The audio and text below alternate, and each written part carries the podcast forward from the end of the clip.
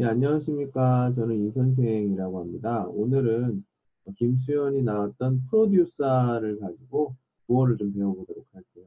어, 자기소개와 여러 가지 표현을 할 수 있는 음, 뭐 표현 방식, 형식 같이 한번 보도록 하겠습니다.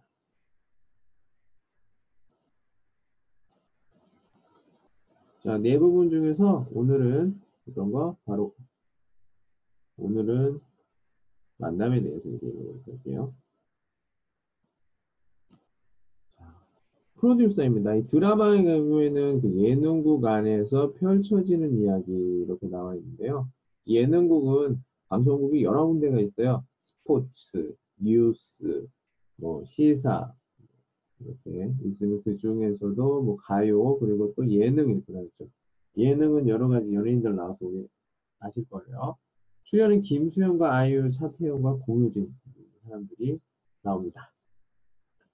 자, 먼저 첫 번째 내용은 먼저 빨리 보도록 할게요. 그것은 바로 신혜조 백승찬의 만남입니다. 여기서 나오는 것은 그 드라마상 이름이고요. 예, 출근을 했어요. 승찬이 출근을 했는데 선배를 만나게 됩니다. 선배를 만나서 이야기를 하는데 이 신혜주, 혜주는 그 승찬의 어떤 첫사랑이에요. 첫사랑이기 때문에 굉장히 마음에 그죠? 그리고 마음에 있어요, 항상. 근데 혜주는 승찬을 잘 몰라요. 좀 안타까운 장면이죠. 보도록 하겠습니다. 자, 이걸 지금 들어보고 하시면서 듣게 된 부분, 오랜만 단어, 아, 맞다. 그리고 교회 후배, 신림동, 그리고 아닌데요. 이제 이런 것들을 여러분들이 잘 어, 한번 들어보십시오. 어느 부분에서 들리는지 들어보시고 한번 보도록 하겠습니다. 자, 이번에는 한번 어, 들어보도록 하겠습니다.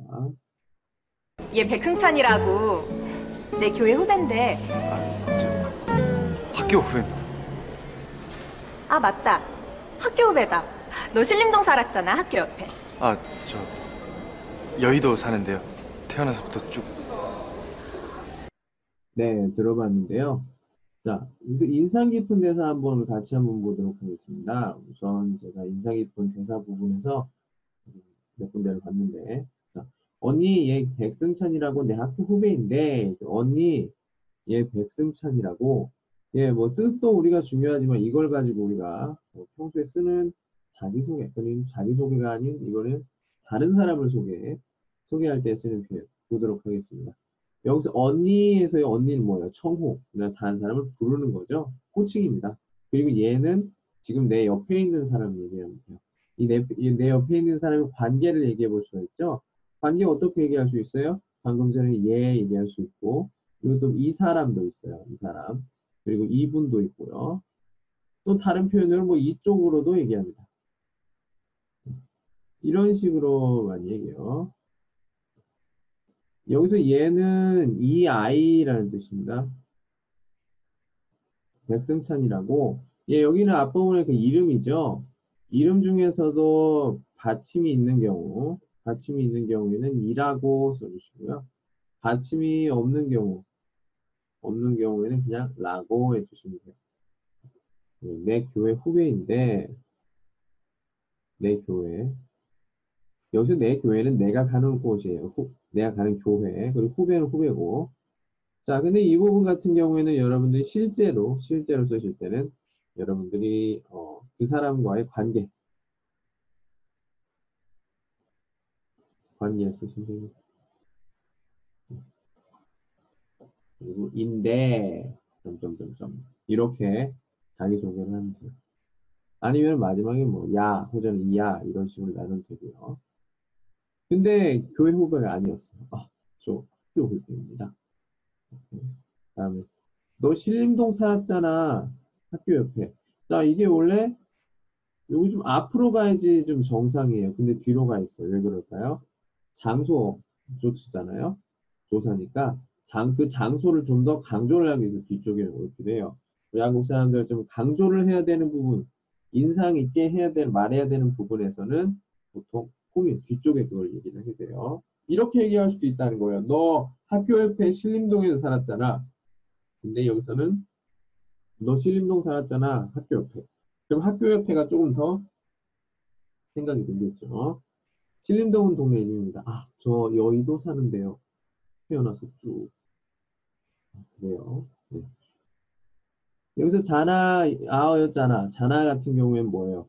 그러니까 내가 알고 있는 사실이에요. 내가 알고 있는 사실인데, 그거를 다시 한번 이 사람한테 꼭 알려주는 것들, 예, 다시 한번 확인시켜주는 이런 경우죠. 무엇이 뭐 자나 이렇게 얘기하죠. 예. 야, 우리 언제 만났잖아. 이 만난 경험을 다시 얘기를 해서 회상을 시켜주는 거예요. 그 다음에, 는데요는 우리 다그 배웠죠.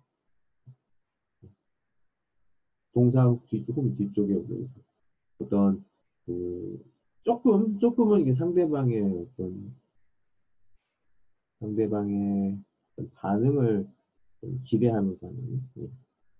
근데 위디어 억양이 좀 이쪽으로 올라가요. 예. 저 여의도 사는데요. 다음에 태어나서 쭉 여기서 쭉 계속이라는 뜻이죠.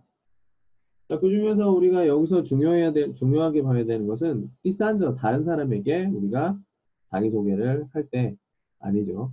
자기 소개는 당연히 할 줄 아니까 이번에 이제 다른 사람을 소개할 때 다른 사람 소개할 때 제3자를 소개할 때 어떻게 하는지에 대해서 얘기를 해봤습니다. 다시 한번 들어보고 오늘 여기까지 할게요. 수고하셨습니다. 안녕. 얘 백승찬이라고 내 교회 후배인데 학교 후배입니다. 아 맞다 학교 후배다 너 신림동 살았잖아 학교 옆에 아, 저 여의도 사는데요.